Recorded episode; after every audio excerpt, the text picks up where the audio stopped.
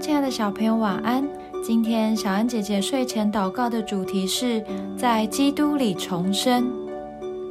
彼得前书一章三到四节。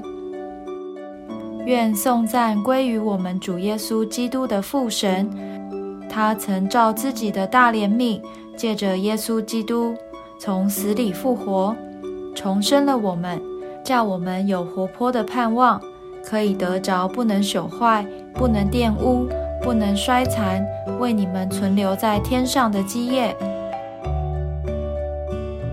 在接受耶稣的那一刻起，我们就拥有新的生命。也许你说我没有做过什么坏事，但对神来说，心里想没有做出来和真的做出来的坏事都是罪。如果要拿一个本子。把所有人的坏事都记下来，可能怎么写也写不完。这样活着是不是很绝望呢？